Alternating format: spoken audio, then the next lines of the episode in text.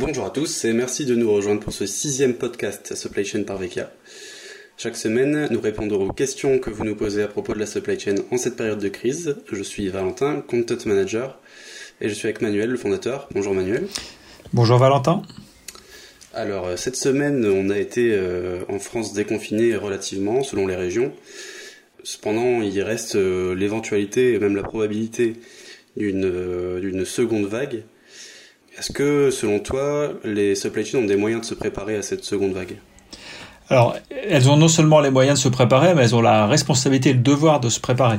Donc, euh, la bonne nouvelle, c'est que le fait d'avoir une première vague, ça nous a donné beaucoup d'informations et de, d'éléments euh, aussi d'habitude qu'on a commencé à prendre qui peuvent nous rendre beaucoup plus efficaces pour une deuxième vague. Mais il faut pas se reposer sur ses lauriers il faut se dire qu'elle peut nous prendre par surprise cette deuxième vague et là, on ne l'attend pas. Et donc, très clairement, si on se projette dans une optique d'une deuxième vague, il y a un certain nombre de choses à mettre en place et à préparer. La première chose, je dirais, c'est ça semble être une évidence, mais il faut s'assurer qu'on a du stock de matériel de protection type masque, euh, visière, etc. en quantité suffisante, parce que si une deuxième vague arrive, peut-être ça redeviendra difficile de s'en procurer, donc il faut constituer des stocks sur ce type de matériel. Donc ça, c'est, je dirais, la première priorité.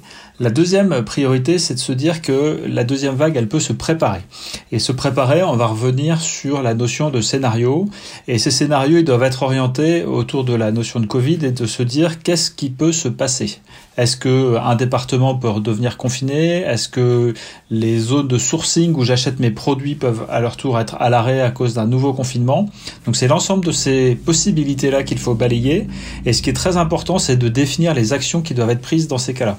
Par exemple, si un, département est fermé, euh, est-ce que je dois fermer mes magasins ou mes entrepôts euh, dans ce département? Probablement. Du coup, est-ce que j'active du e-commerce? Est-ce que je le fais à partir des magasins ou des entrepôts qui sont autour de ce département? Ça peut être une bonne solution. L'ensemble des actions doit être extrêmement clair.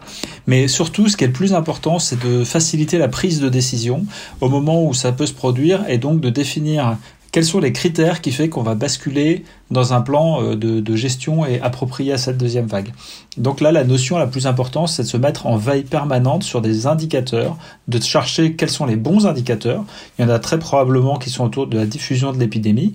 Il y a des collectifs aujourd'hui qui diffusent des données qui sont fiables sur la prévision de propagation de l'épidémie, par exemple le collectif Codata, euh, qui donne des informations de cette nature-là. Il y a aussi de l'information que vous avez en interne sur euh, la consommation, la demande, et puis les messages que donnent les fournisseurs. Donc ce qui est important aussi, c'est de garder un contact très fort avec les fournisseurs pour rester euh, très en lien avec eux. Et puis enfin, il faut mettre en place une instance de suivi des indicateurs, des indicateurs de décision.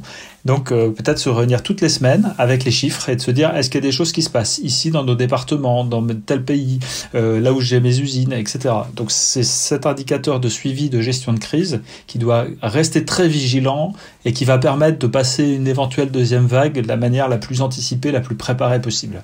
Voilà ce qu'on peut dire, je dirais, sur ce sujet-là. D'accord. Donc quelque part, tu conseilles trois choses. C'est d'abord de s'assurer d'avoir du matériel de protection à disposition. En second temps, de toujours communiquer avec ses, fournisseurs. Et dans un troisième temps, de définir des critères à suivre pour savoir quelles actions mener euh, quand la deuxième vague sera effective. C'est exactement ça. Ok. Dans un deuxième temps, on a reçu une question de Renault euh, qui nous demande Pensez-vous que les budgets des projets en cours risquent d'être réduits ou à l'inverse, une hausse des budgets est un axe possible? Alors je dirais ça va évidemment beaucoup dépendre d'une entreprise à l'autre. Ce qu'il faut savoir, c'est que les entreprises, elles ont, moins de trésorerie qu'avant la crise, et donc ça reste, c'est encore plus compliqué de mobiliser des budgets d'investissement euh, pour pouvoir aller chercher de, de l'argent pour financer des projets supply chain. Néanmoins, je pense qu'il est absolument essentiel que les professionnels de la supply chain se projettent dans euh, les évolutions qu'il va y avoir. il faut être plus agile, il faut être beaucoup plus à l'écoute euh, des signaux faibles, puisque on sait que la demande est en forte évolution. Il faut se rendre beaucoup plus résilient aux interruptions euh, par rapport au sourcing. Donc il y a inévitablement des projets supply chain à mener. Mon conseil, c'est de vraiment se focaliser sur les projets qui sont en capacité de générer un ROI évidemment rapidement, mais pas que. C'est-à-dire, euh, les bons projets, à mon sens, ils, permettent d'inscrire l'entreprise dans l'avenir et ils sont autoportants en termes de financement. C'est-à-dire qu'il est capable, à mon avis, en discutant avec les fournisseurs, et en tout cas chez VK, c'est ce que ce que nous savons faire, autour de la notion de euh, comment limiter les dépenses initiales pour euh, finalement les compenser par le gain qui va arriver, qui doit arriver rapidement.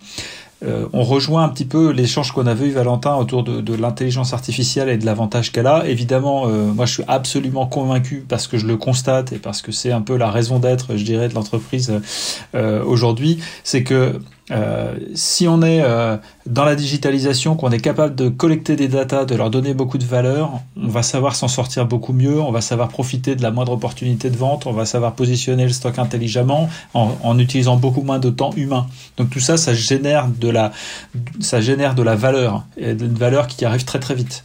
Et, donc, euh, cette question de budget, il faut pas la prendre, à mon sens, pour revenir à la question, avec une approche traditionnelle, mais il faut être malin, il faut se dire, voilà, j'ai un problème, j'ai un sujet, je dois transformer ma supply chain, j'ai relativement peu de budget, comment je fais pour que mon projet de transformation autofinance les travaux qu'il y a à faire? C'est vraiment ça qu'il faut se, dire comme approche en ce moment.